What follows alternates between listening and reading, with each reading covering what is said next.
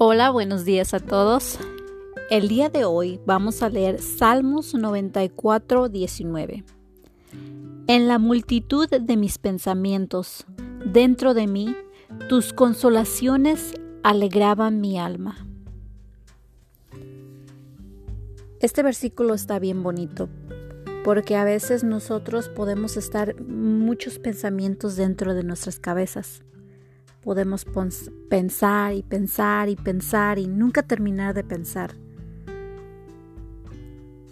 Y ahora la parte donde dice, tus consolaciones alegraban mi alma. Para saber qué son las consolaciones de Dios, es la Biblia. Dios nos habla por medio de, de la Biblia.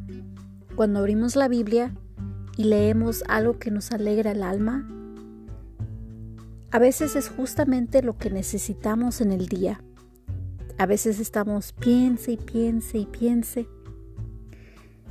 Pero luego recordamos que tenemos a Dios en nuestro corazón y se nos calma cualquier ansiedad, cualquier frustración, cualquier miedo.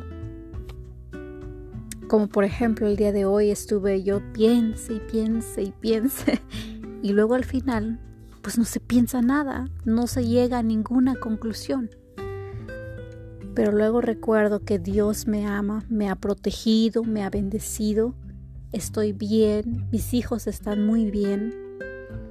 Y eso es la consolación que Dios me da, una alegría en mi alma que nadie me lo podrá quitar.